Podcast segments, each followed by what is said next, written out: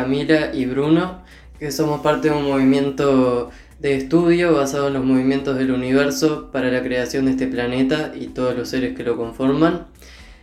Eh, dicho de otra forma, estudiamos la ciencia de la vida. Dentro de este estudio de la ciencia, eh, consideramos importante investigar, enalteciendo el diálogo como herramienta, eh, los aspectos esenciales para el desarrollo de la vida consciente. En este caso y en este primer podcast que estamos grabando, vamos a trabajar con una pregunta que presentó un joven que es ¿por qué estamos siempre buscando ser felices y qué es ser feliz? Bueno, eh, la pregunta de por qué estamos buscando todo el tiempo ser felices viene también de la mano de quién dice que hay que ser feliz, de dónde surge eso porque es un concepto que todos tienen, que hay que ser feliz en la vida, que hay que buscar la felicidad, que, te hace feliz a vos. Y, y bueno, y ese planteo de realmente necesito ser feliz, necesito buscar ser feliz y qué es ser feliz. Eh, yo lo que veo realmente es que no se trata de, de, buscar una felicidad afuera, sino de lograr realmente uno estar alegre en, el estado del ser. O sea, ser alegre con las circunstancias que, que sucedan, independiente de cualquier circunstancia, la alegría interna. Bueno, ahí hay un punto en el que, por lo menos por experiencia y compartir estas ideas con, más gente, no se entiende ¿Dónde está la felicidad realmente? En todas las personas parece estar en un lugar diferente, como cada uno tiene eh, sus momentos de ser feliz, uno es solo, otro con más gente, otro haciendo determinada actividad, pero se, sí se toma como un estado de ánimo, no como algo permanente, como decía Cami, que eh, si fuéramos alegres permanentemente no tendríamos por qué buscarlo, sino que ya estarían nosotros. Y también que hay una contraparte que es de ser infeliz, porque si no, no se buscaría lo otro. Es como, ¿por qué partimos de ser infeliz a buscar ser feliz? Está bien. Bueno, eh, ahora antes de empezar a grabar estábamos viendo lo que era el significado de la palabra felicidad y lo que es eh, feliz y refiere a un estado de ánimo asociado con lograr los propios deseos. Entonces eso también abre el campo a una reflexión que es eh, cuáles son los deseos que uno tiene y si realmente la felicidad, eso que, está tan nombrado como felicidad, se alcanzaría eh, a través de lograr deseos egoístas, o sea, eh, deseos personales, podríamos decir. algo que conversábamos ayer también, que tiene relación con esto, es que para lograr la, paz, que siempre se ha asociado con la felicidad también, eh, uno no se puede basar en los deseos personales, o sea, y no contemplar al resto de, los seres. Entonces, eh, me parece que abre como un campo más, eh, más profundo de análisis, en donde la felicidad como un estado de ánimo no, no debiera estar como un objetivo de vida eh, como el, fin último o, el propósito mayor de la vida, la búsqueda de la felicidad. Viendo que en la propia definición de la palabra es simplemente un estado de ánimo. Eh, y bueno, y basándose en la definición, es un estado de ánimo eh, basado en lograr los propios deseos. Entonces en ese punto eh, está bueno como ver en realidad qué es la felicidad para cada uno y aclarar esa idea tal vez y ver qué sería cuál sería la forma de sostener un estado de ánimo positivo o un estado de ánimo feliz y, para qué.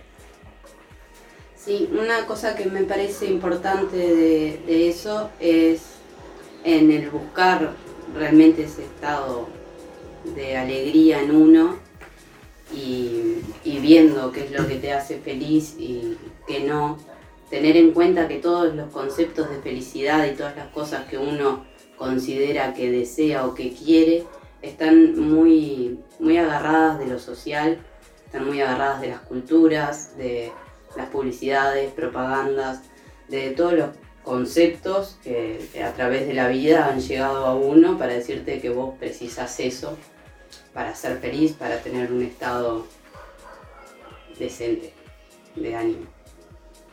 Y, eso es importante revisar realmente si las cosas que uno está buscando son cosas que están impuestas externas o si realmente es, es algo interno, es un llamado interno de, de algo a hacer. Que tampoco veo que, la alegría dependa en ningún punto de, de algo que haya que hacer externo. Uno tendría que poder estar quieto, tranquilo y alegre sin, sin que interfieran las cosas que están sucediendo en el exterior. Eso sería lo correcto.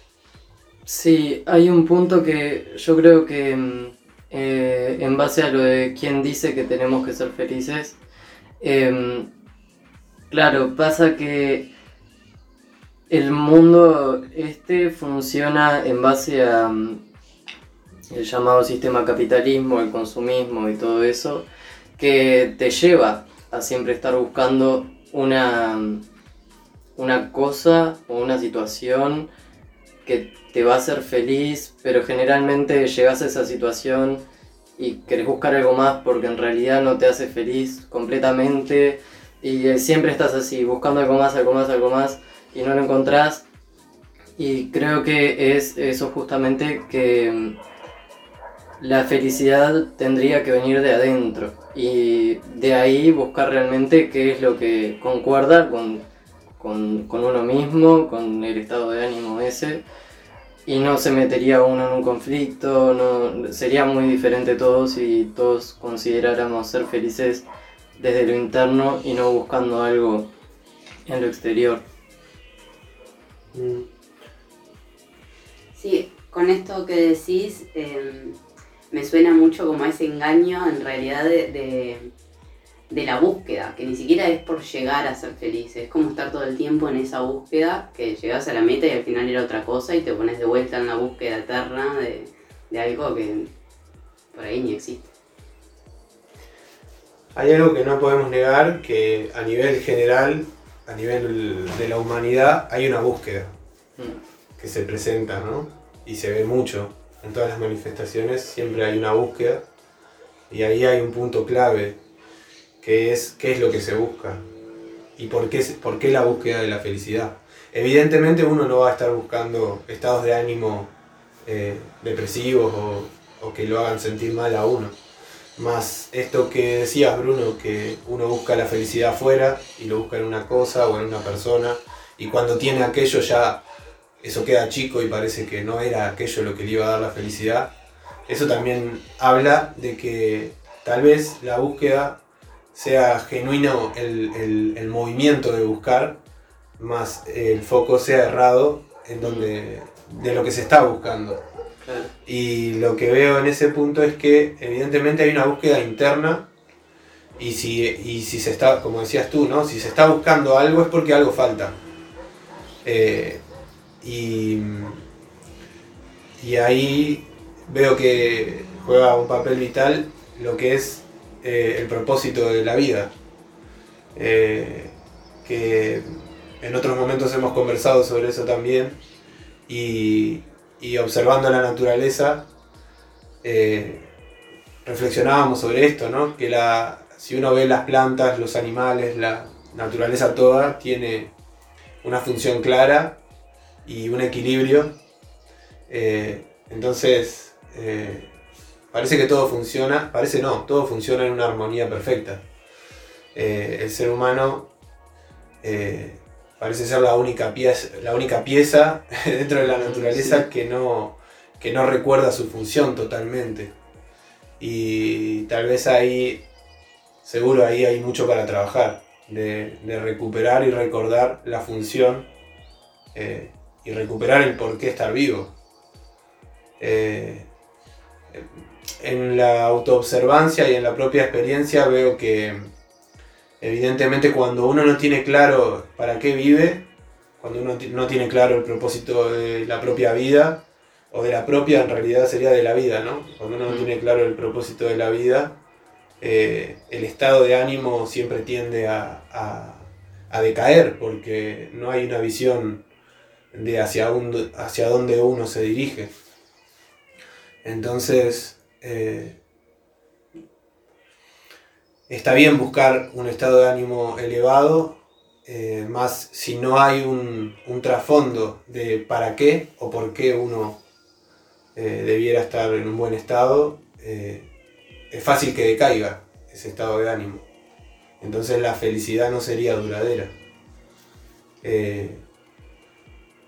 En ese punto podemos trabajar, es una buena posibilidad y una buena oportunidad de trabajar tanto con, todas las edades para, para volver a, tener claro el propósito de la vida, en todos los momentos, ¿no? Porque digo, nosotros hemos sido niños, eh, hemos sido jóvenes, bueno, estamos aquí, yo tengo 34 años, estoy ya en la adultez. No sé si quieren compartir las edades como para también ubicar un poco. Yo que soy Bruno y tengo 18 años. Y yo tengo 28. Ahí está. Permiso para aportar algo lo que venías diciendo. Sí. Eh, sí, hay un trabajo, ese trabajo que hay que hacer, veo que va por la parte de poder concentrarse en buscar solo eso. Y buscarlo bien, porque lo que veo que pasa en que pasa actualmente con todo lo de la, cantidad de información que hay es demasiada y siempre se está llevando a la mente de un lugar a otro, un lugar a otro, sin que pare un momento. Y bueno, hay mucha gente que se sienta a meditar y, encuentra ahí la forma de encontrarse en ese buen estado de ánimo. Más después hay una dificultad de sostener. Por eso mismo de que siempre hay mucha información dando vueltas y es difícil concentrarse. En ese sentido creo que, claro, el trabajo viene en mantener el foco en eso, obviamente sin dejar de atender el resto de cosas de la vida misma, pero sí el mantener el foco en eso muy claros, en lo que tenemos que encontrar para ir destapándolo en realidad, porque ya sabemos que está y solo que no lo podemos ver. Así que está, me parece que va por ahí el, el trabajo que hay que hacer. Veo que sería interesante perderle un poco el miedo a, no ser feliz. ¿Qué pasa si no soy feliz como debería ser o como plantean que, es la felicidad? ¿Qué, o sea, ¿qué, pasa? ¿Qué, ¿Y qué más? Uno se quedaría en un estado que no es el de la alegría que plantea, no sé, una película, pero daría también un tiempo de reflexión a ver realmente qué es lo que uno está haciendo y qué es lo que le interesa realmente hacer, o sea, qué, es lo que hay que hacer. Dejar de estar siguiendo las cabezas locas de alguien. Eso es importante, darse ese tiempo. Claro, el parar, parar y pensarlo bien, porque sí, eso es importante.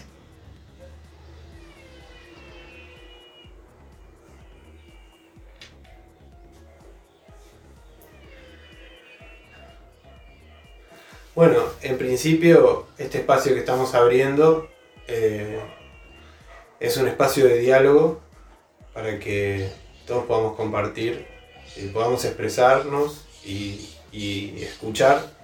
Así que en parte es una práctica también de, aprender a expresarse y aprender a escuchar lo que cada uno piensa, siente, entiende. y desde este trabajo poder eh, colaborarnos y llegar a, comprensiones que sean nutritivas para la vida y para todas las relaciones que tenemos.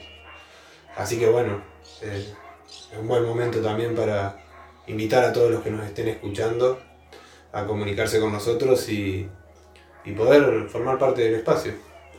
Eh, vamos a estar trabajando este año de esta manera y, y queremos escuchar a toda la, a toda la familia. Eh, ayer yo estaba justo hablando con, una de las abuelas y, y es muy interesante poder eh, tener, tener la experiencia de, de, otros seres que han pasado por la vida y que ya tienen todo, toda una vida vivida. Eh, y es importante, es importante que esté la expresión de todos para, para que se pueda nutrir la familia y nutrir el diálogo también, que es una, una herramienta que hay que, que recuperar en la familia la capacidad de, comunicación, de comunicación, de comunicarse libremente eh, y poder trabajar y observar las cosas que sean que son importantes y que muchas veces pasan por alto. Así que bueno, estamos arrancando. También está abierto el espacio para que, mm, así como este joven eh, propuso esa pregunta, que se propongan más y más temas que quieran que, que profundicemos y, y bueno, está la oportunidad abierta para que se presenten temas que estamos a disposición para, para estudiar. Y permiso, eh, me gustaría dejar un planteo como para, para reflexionar, de, de, realmente pensar si todo lo que hemos querido en la vida, todas las cosas que, que han querido hubiesen pasado tal cual las querían en ese momento, si hubiesen pasado exactamente así, ¿en qué lugar estarían? ¿Estarían en un buen lugar? Buena pregunta. bueno, ¿les parece cerrar por hoy? Bueno. Muy bien. Eh, nos encontraremos en otra oportunidad y agradecemos el haber podido compartir nuestras ideas y reflexiones. Bueno, muchas gracias. Hasta pronto.